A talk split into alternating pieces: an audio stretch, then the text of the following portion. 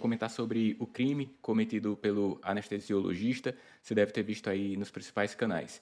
Eu vou comentar de uma forma bem ampliada, falar sobre o que pode acontecer com ele, provavelmente vai acontecer com ele, deixar aqui quais os canais que você pode fazer denúncias e fazer comentários gerais do ponto de vista ético sobre o caso. Mas antes, assista aí a reportagem exibida pelo canal SBT sobre o fato. Ao receber voz de prisão, o médico parece surpreso. A gente vai fazer uma prisão flagrante do senhor, sobre prisão flagrante. Vou conduzir o senhor, nós vamos conduzir o senhor para a delegacia agora. A princípio, por crime de estupro. É, estupro. Há, uma, há um vídeo. Então, é, há provas, há provas. O anestesista Giovanni Quintela Bezerra, de 30 anos, foi denunciado por colegas do Hospital da Mulher em São João de Meriti. Eles trabalharam juntos em três cirurgias na noite de domingo. Na última delas, colocaram um celular dentro de um armário e filmaram quando Giovanni abusou de uma paciente desacompanhada durante o parto. A imagem é forte, por isso está borrada. Depois de dopar a grávida, Giovanni coloca o órgão sexual na boca da paciente. No fim do ato, limpa o rosto dela. Sem perceber o que estava acontecendo, o cirurgião responsável pela cesariana seguiu com o parto. Os funcionários que fizeram o vídeo procuraram a direção do hospital, que imediatamente chamou a polícia. Colegas do anestesista vinham desconfiando das atitudes dele há cerca de dois meses, por causa dos gestos do médico e da quantidade de sedativo que ele aplicava nas pacientes. Mas era difícil conseguir o flagrante. Ele colocava uma, como se fosse uma barreira física para dificultar que os outros médicos, outros profissionais vissem essa parte do rosto da vítima. É uma situação totalmente estarrecedora, nunca vi durante 21 anos uma coisa tão é, chocante como essa, repugnante. Giovanni é formado há cinco anos e trabalhava em 10 unidades de saúde, públicas e particulares. Ele vai responder por estupro de vulnerável, já que a vítima estava sedada. Na tarde desta segunda-feira, a mãe e o marido de uma outra paciente procuraram a polícia. A mulher que foi atendida por Giovanni na semana passada no mesmo hospital deu à luz gêmeos. Um dos bebês morreu no parto. O rapaz que dá a anestesia mandou sair da metade, eu não tinha visto nem a criança, minha esposa tinha dormido. Muita raiva, muita raiva a gente fala com os médicos e acaba acontecendo uma coisa dessa. Quando pra, o quarto pra mim receber ela por ficar de acompanhante, infelizmente ela tava com várias casquinhas secas aqui no rosto, aqui perto, do, aqui perto entre o ouvido e o rosto. O Conselho Regional de Medicina abriu um processo para expulsar Giovanni. Um procedimento cautelar para suspensão das atividades do profissional e deu início à instauração de processo ético profissional cuja sanção máxima é a cassação. Começar aqui os comentários sobre isso, meu nome é Daniel Coriolano, eu sou médico, sou professor da pós-graduação, já atuei por volta de cinco anos na graduação médica e também sou diretor clínico de uma organização de saúde. Por isso, senti a necessidade de fazer esse conteúdo aqui para amplificar o entendimento e as consequências sobre o fato. E ainda esse conteúdo é mais direcionado para a população geral. No entanto, profissionais de saúde, colegas médicos, estudantes de medicina poderão ter uma visão mais ampliada desse fato aqui e do contexto geral da nossa profissão enquanto atuante no setor de saúde com pessoas com nível de vulnerabilidade.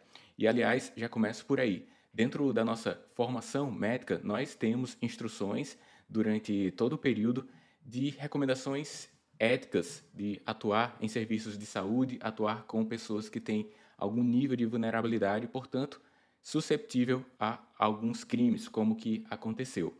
Não é apenas o profissional da medicina que está dentro desse ambiente, profissionais da enfermagem, auxiliares, fisioterapeutas e outras profissões, até mesmo cuidadores. De vez em quando a gente escuta alguma notícia que está junto a pessoas vulneráveis, elas cometem crimes, né? Então, todas as profissões, todas as pessoas, em todas as áreas, a gente percebe algum grau de criminalidade. Não é diferente também dentro da comunidade de saúde, medicina e outras profissões da área da saúde, infelizmente.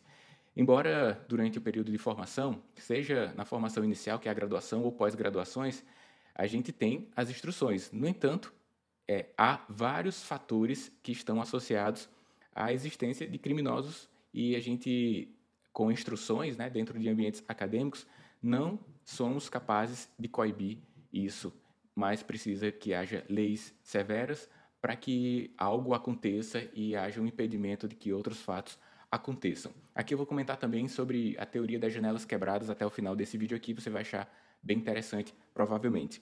O primeiro ponto é que dentro desse contexto aqui do médico que cometeu esse crime, né, o que é que vai acontecer com ele? A primeira pergunta que eu quero responder aqui.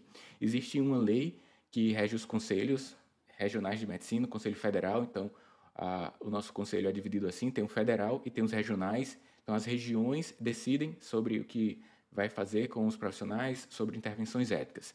E existem alguns níveis de consequências quando acontece alguma infração ética.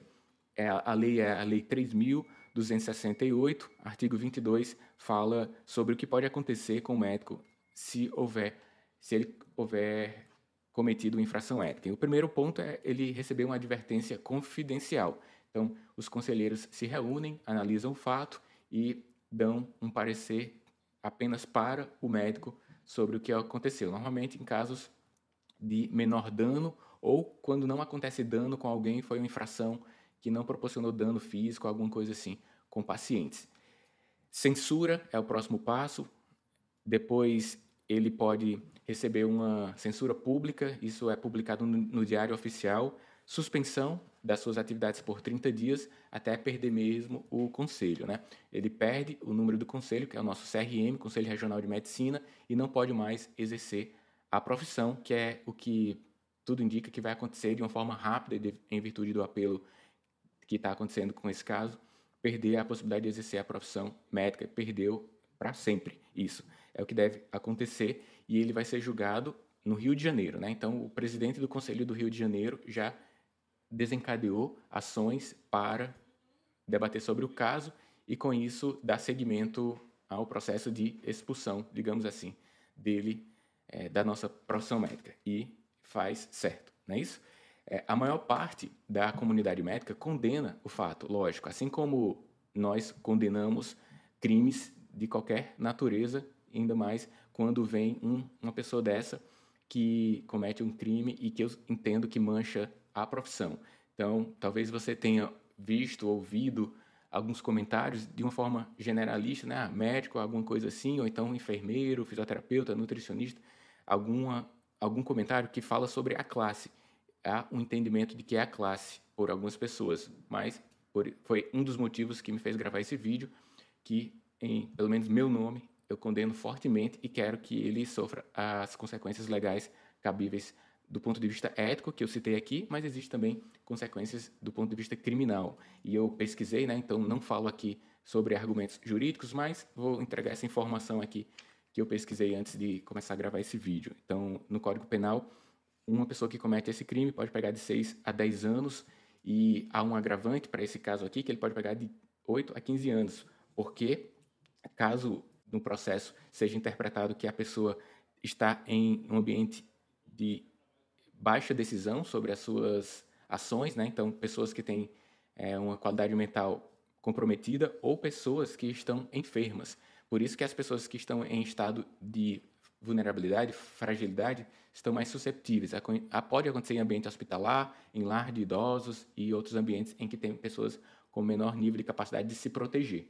Então, nesse caso aqui, de 8 a 15 anos, que é a penalidade é, que a gente pode identificar ali no Código penal. E se acontecer dentro do seu ambiente, você viu alguma coisa parecida, o que é que faz? Né? Eu vou falar aqui então sobre como realizar a denúncia. É importante que tenhamos esses mecanismos, esse conhecimento, para atuar frente a coibir de uma forma ágil os pequenos fatos que você enxerga dentro do seu ambiente, seja você estudante de medicina, que você pode verificar alguma coisa, ou profissional da área da saúde ou população geral. O Conselho Federal de Medicina e outros conselhos de outras profissões de saúde têm canais específicos você busca no site o Fale Conosco e você encontrará canais. Eu vou falar especificamente aqui como atuar frente ao Conselho de Medicina. Existe uma lista dos e-mails dos conselhos e dos telefones que você encontra por região. E eu vou colocar aqui na descrição desse vídeo. Tem um e-mail específico de cada regional e um telefone.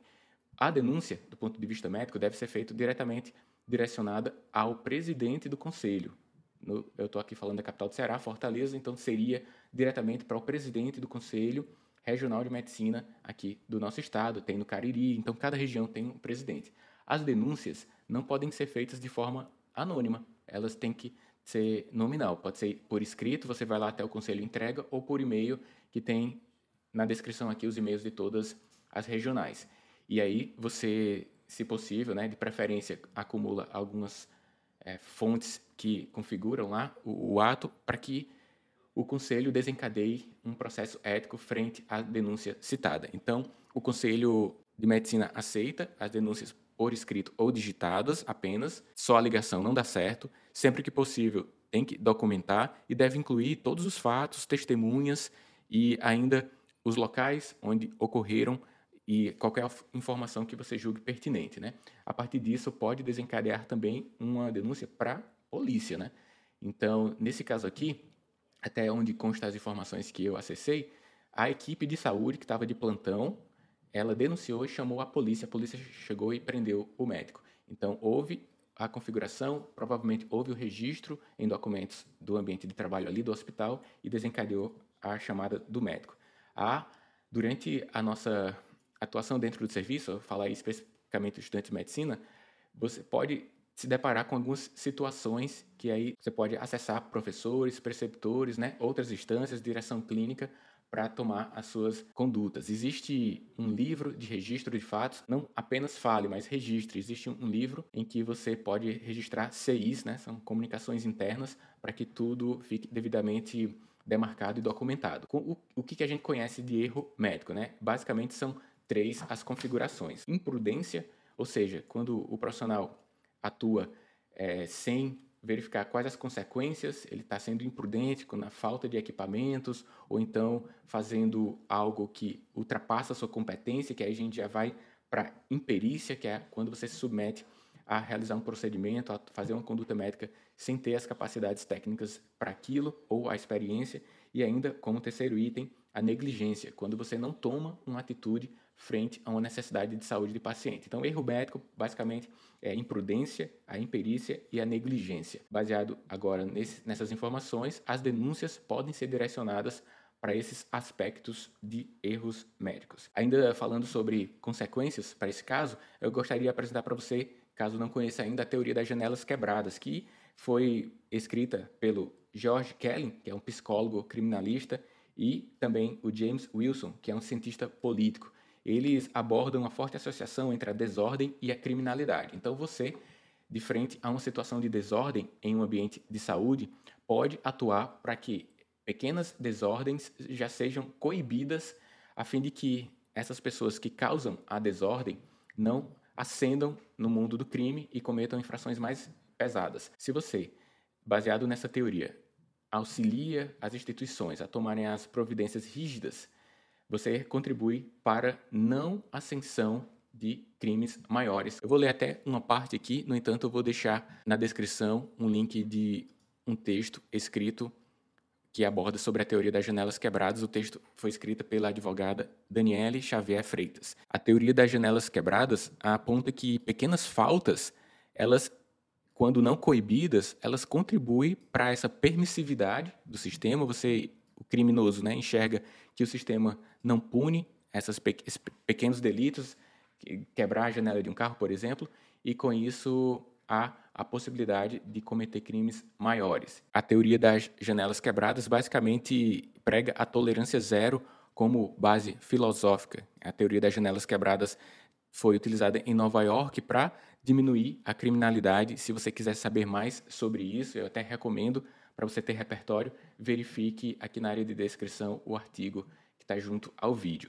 No Brasil, nós temos a forte sensação de impunidade, eu espero que isso não aconteça com o caso. Essa impunidade faz com que haja uma comunicação social de que é per permitido, é possível, estou falando sobre todos os crimes, e se isso se configurar nesse caso, ele terá um regime semi-aberto, aberto, não sei. Peço até que, se você é advogado, e saiba mais sobre consequências para esse tipo de crime, que grave um vídeo, me marque para eu entender melhor sobre essas consequências, mas a sensação que tenho como cidadão é que muitos crimes são abrandados, as leis são permissivas e no lugar de a gente avançar para coibir logo esses crimes, a gente tem uma certa permissividade nas nossas leis, das nossas definições aí de convivência social.